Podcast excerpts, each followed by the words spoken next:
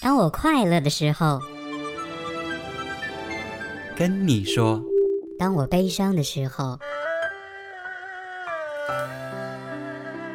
跟你说；当我当我语无伦次、不知所措、无所事事、寂寞、烦恼、忧愁、抓狂的时候，跟你说。跟你说，每期节目十分钟，固守你与小童之间的十分钟约会。嘘，约会。开始啦，又是一个周末。那么接下来两天，你打算如何度过呢？如果你打算开车出去兜风，那么接下来这首歌，我觉得非常适合在旅途上来聆听，尤其适合在开着敞篷车的环境下来聆听，来感受一下吧。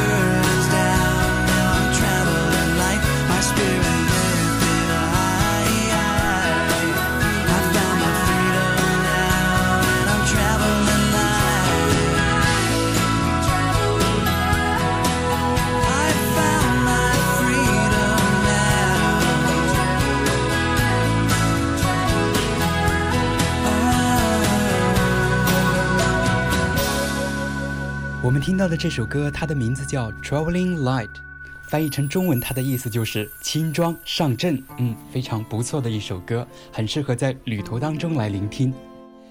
有关注过我们怀旧金曲频道的 QQ 空间的朋友，应该知道，在上周末的时候，我和一位朋友去了杭州，游了杭州的九溪十八涧。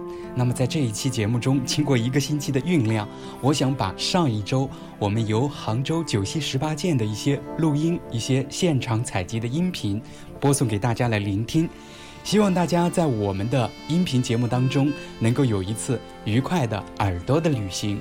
好了，我们来聆听上一周的音频。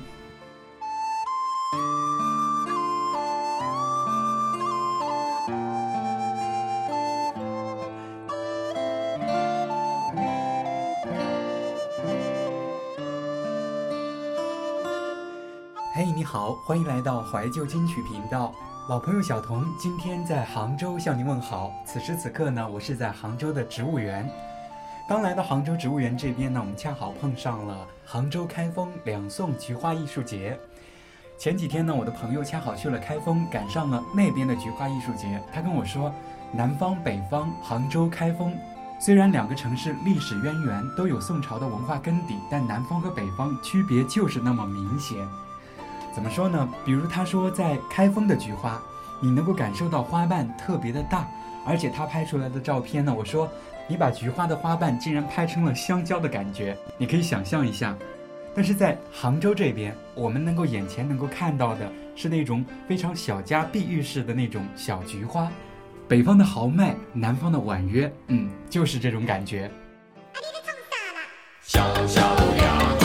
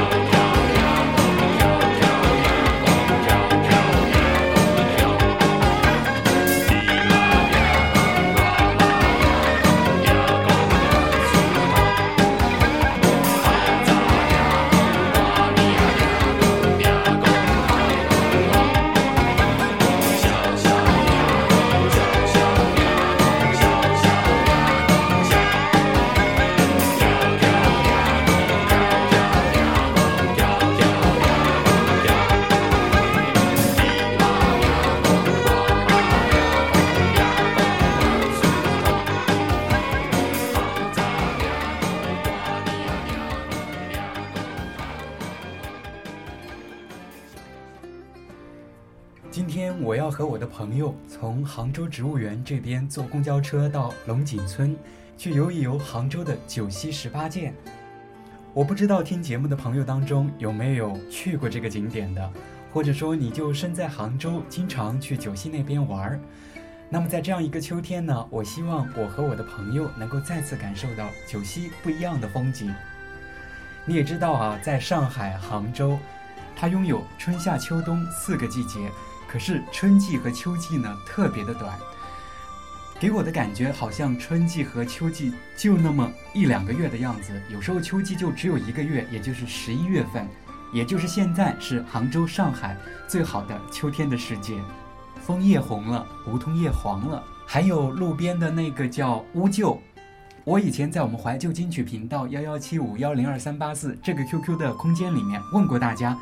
那种树叫什么树？就是它的叶子会红，而且它会结出那种白色的颗粒一样的果实。它的学名叫乌桕，有很多听友给我留言，比如说有的地方它的俗名叫做木子木子树，还有其他一些各式各样的叫法。这种树呢，它的树叶也红了，枫叶红了，乌桕的树叶红了，还有梧桐叶黄了。在这样一个金色的秋天里，会不会有不一样的感觉呢？好了。从杭州植物园，我们要坐二十七路公交车到龙井村，现在出发。下车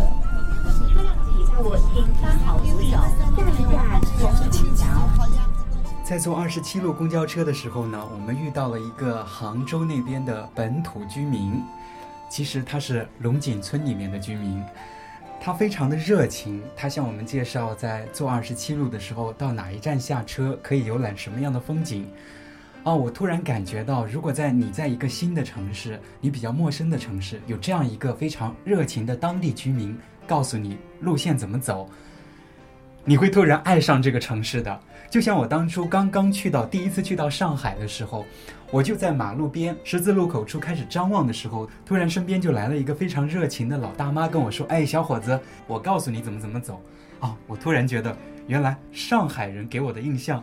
并不是像媒体上或者说网上流传的那样那样负面那样消极，我还是觉得这个城市还是拥有它一定的包容性的。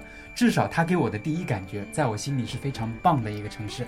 可能就是因为那个老大妈给我的感觉。那么今天在杭州这样，我遇到了一个这么热情住在龙井村里面的居民，我也觉得这个城市是一个非常温暖的城市。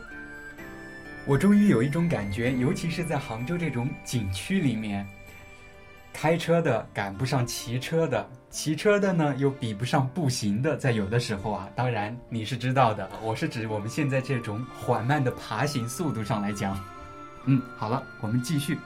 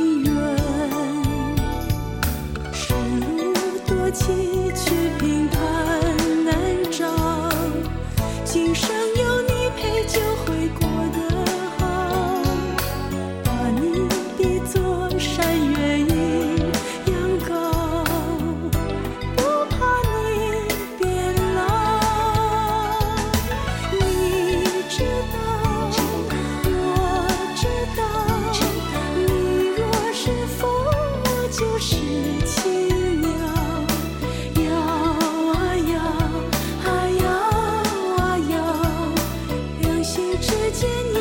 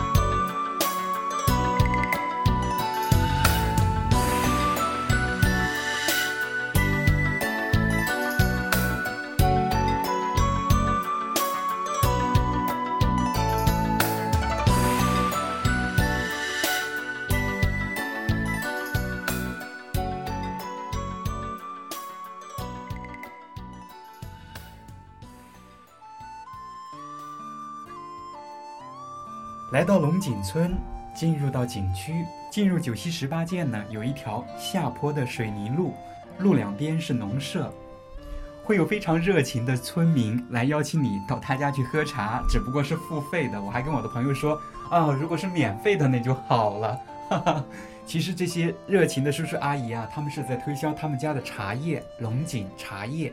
好，我们继续来游览九溪十八涧的风景，有小溪，有溪水声，还有鸟鸣。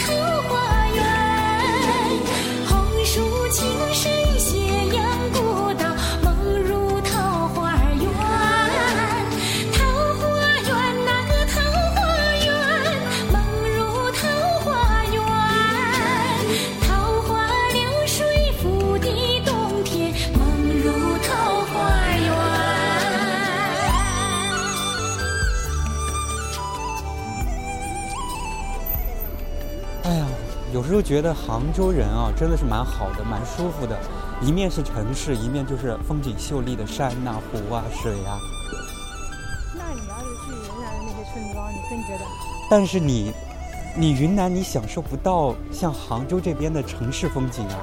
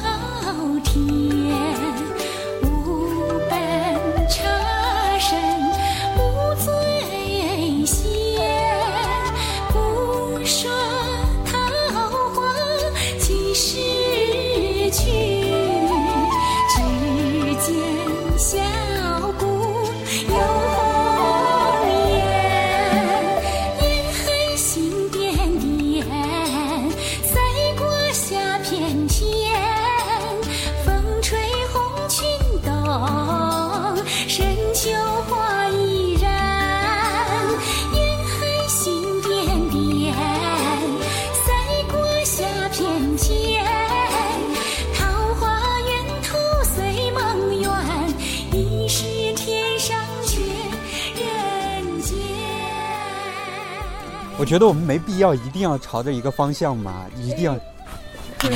这是，哦，这是可以吃的什么？它的学名叫啥呀？拐枣，拐弯抹角的拐嘛。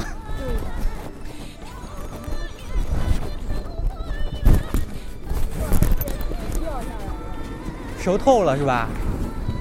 我没想到这个什么，我们小时候在家里好香哦，熟透了这个香。经常见的那种拐拐枣是吧？我都忘记它叫什么名字了。它竟然可以长成这么大的树。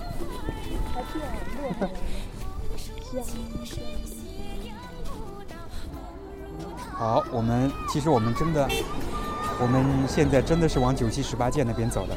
我想走这种路。天哪，这个好像是那个到到，哎哎，人家是到那个龙井六十六号的，就这种那些拍张照吧，我觉得。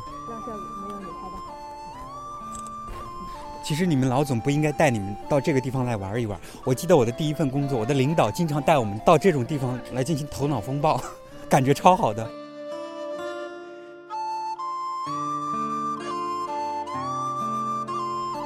其实我也想拍这种片片落叶的感觉，但是手机的效果太有限了啊。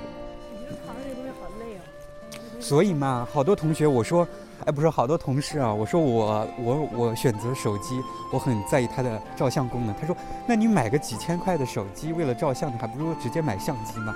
那我说我喜欢随手拍嘛，走哪儿拍哪儿，我不可能到哪儿都会背着相机，但是我肯定会带着手机。感觉去那些觉得比较优美的地方玩的时候，如果能够有一架趁手的机器拍出那些，跑到一个山顶上面有回声的那种，对着那个对面的山唱歌，你这里是景区，你会吓到其他人。没有啊？在黄山上可以唱歌吗？可以喊吗？可以吧？哎呦，我没时间去黄山。等我再去，我那班长他爸爸都不记得我了。茶文世家，哟，加茶里面有加红心让卡，哦，不用，谢谢，不用不用。要不买点茶了，我们先看一看。啊、我们先看看啊，谢谢谢谢，我们先看，啊啊。哎呀，我觉得这种感觉真好，见到一个路人，认识不认识都要拉着你来来到我们家喝茶吧。如果不要钱的话更好。每家都有茶叶，每家都有橘子。都是门前种花，屋后摘菜。门前种花，屋后摘菜。要这么，门前栽花，屋后种菜。摘菜那个不好说，还是种菜摘花。好香哦！是吗？饭菜香吗啊？哎，我们今天中午要到哪吃饭呀？嗯，我这刚刚问你，你没理我。我不知道呀，我们走哪吃哪吧。我们走在龙井村里面啊，两边都是农，应该是农舍是吧？就是江南特色的嗯，江南特江南特色的农农，不是这个农舍，L 和 N 的那个，龙，还有平卷舌，还有后鼻音，还有哇，这让我们就凌乱了是吧？不知道怎么说了。我们走在龙井村两边，路的两边呢都是农舍。现在我说对了啊，龙，这个龙井村跟农舍的农，还不是一个 龙井村和农舍，对呀。好惬意的感觉有，小溪的声音。有吗？这是小溪的声音啊，放给大家听听啊，小溪的声音。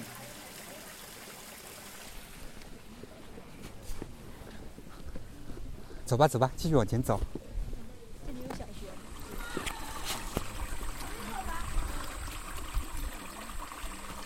常年生活在大城市当中，看到的都是浑浊的河水，偶尔能够看到这么清澈的溪水，仿佛是回到了小时候，回到了老家，我的小家乡哈，到处都是这种清澈的小河、小溪，在一个小深潭里面能够清澈见底的那种。当然了，小时候调皮的小朋友还会跳到坛子里洗澡。你要拍水吗？哦，现在现在是秋末哦，冬初已经有茶花了吗？我当然记得了，小时候这个茶花上面如果是下雪了，雪呢会掉在茶花上面，我们就会把这个茶花的花蕊拔掉，对吧？然后去舔舐这个花心的部分，哇哦，好甜哦那种感觉。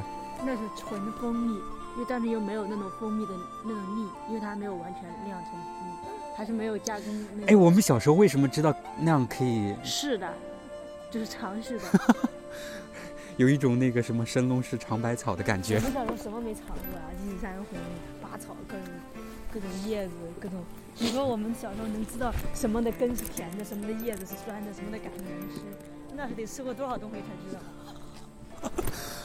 你有没有觉有没有觉得突然觉得我们小时候好伟大呀？关键是那时候我们小时候没有东西可以吃，所以就吃草，吃花。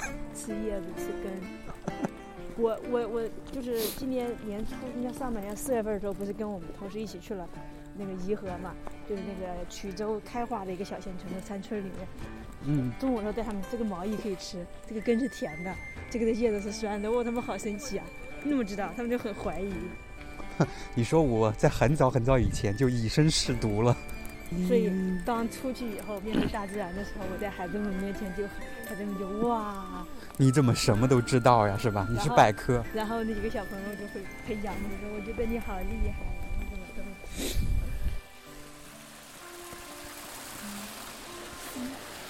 给给，你把我的耳机和这个都拿一下，哇，你的包好重啊！因为里面有水。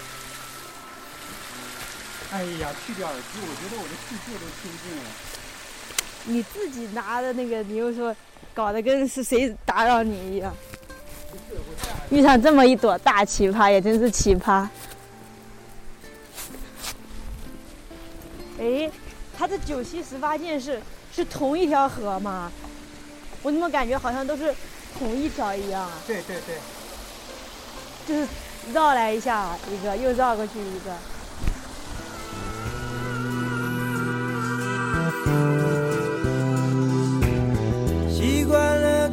钢筋水泥森林中，渴望着绿叶清泉田园梦，遗忘记年少做过的梦，憧憬能无忧无虑的奔跑在在旷野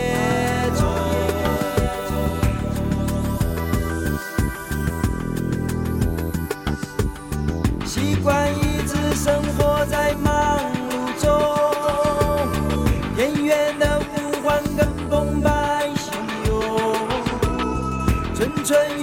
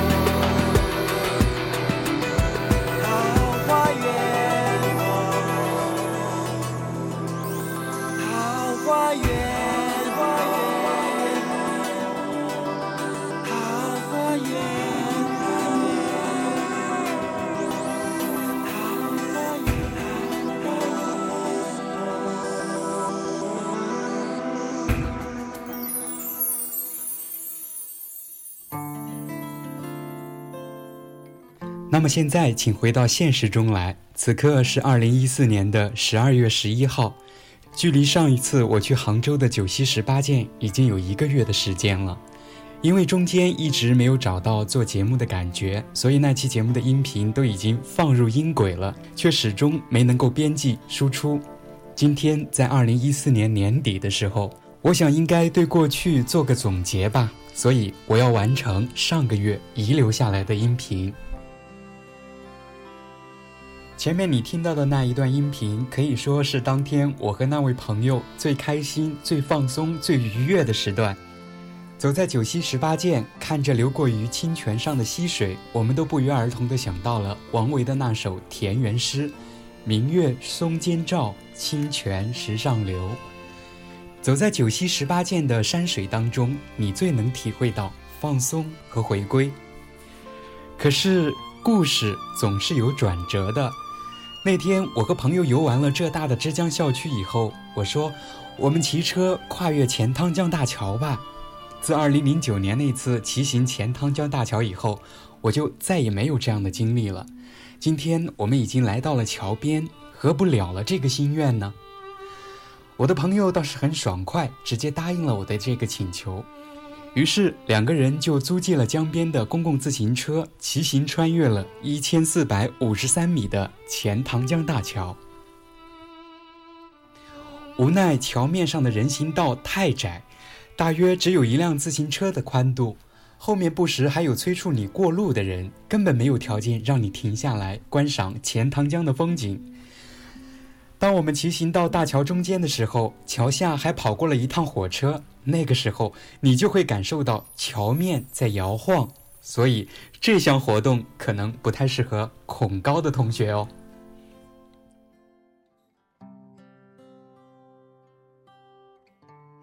如果我和我的朋友只是骑过钱塘江，然后立即折回杭州市区，那么接下来就会愉快平静地走过去，晚上还会有充足的时间去看一场电影。我那个会写诗的朋友，或许也能将当天的所见所闻写成诗意的小散文。可是后来，我们决定到杭州的滨江区吃火锅。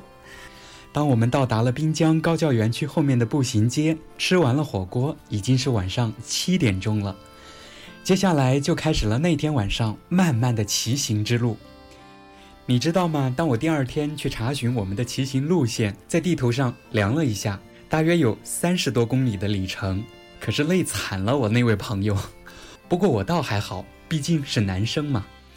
虽然白天也走了那么多的山路，骑行了三十多公里，还是在我的接受范围之内。告诉你吧，我平时是有运动的，所以这点路程我还是受得了的。只是我那位朋友可就累惨了。我们沿着钱塘江下来的时候，走了虎跑路。接着是杨公堤，中间有无数的岔路口。我们凭着感觉以及不太稳定的百度地图都走了下来。可是，当我们快要走完杨公堤的时候，几乎已经见到了市区的光明了。在一个岔路口处，我们竟然选错了方向，走了龙井之路，进入了龙井路。结果就是大晚上的，两个人一直往山里面骑。后来还是那位朋友提醒说。这路不是我们白天通往龙井村的吗？而且一直是上坡，怎么到市区的路竟然都是上坡路呢？恍然醒悟，我们走错了。这个时候，我突然想到了一句话，是这样说的：当你走错方向的时候，停下来就是进步。所以，我们又原路折回。在我们通往山下一路下坡的时候，竟然看到有人在山里面放烟花。很是有情调，朋友一直说，要回去将当晚的经历写成日志，太崎岖，太坎坷了。可是当我们回到目的地的时候，已经累得不成样子，再也没有精力去做这种风雅之事了。在十二月初的时候，我又去了一趟杭州，那天去是从吴山广场开始走的。我和朋友拜访了万松书院，爬了后面的玉皇山。因为当天有下雨，所以见识了雨雾中的杭州，雨雾中的森林。行走在蒙蒙雾气之中，犹如仙境一般。你也看到了我发过的照片，那是多么美丽的风景啊！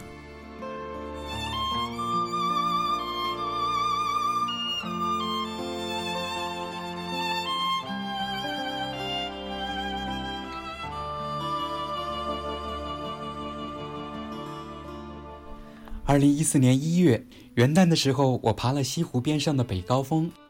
二零一四年三月，慧心来杭州，我和她还有一个朋友，我们一行人走了断桥、苏堤，去了黄龙洞、月老祠，两个女生还求了姻缘签。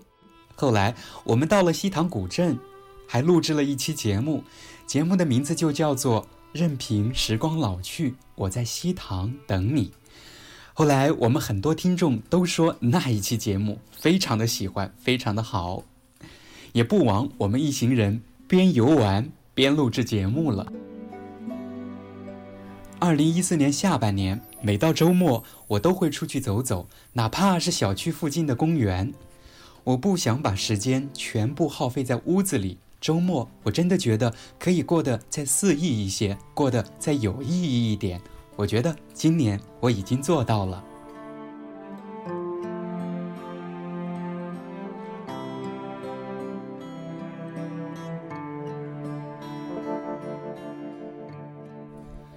二零一四年走到今天，也没有剩下几天了。希望二零一五年，我依然能够充实的过着每一天，肆意的生活，用心的去感悟。二零一五年，你还会再听吗？明年再见啦！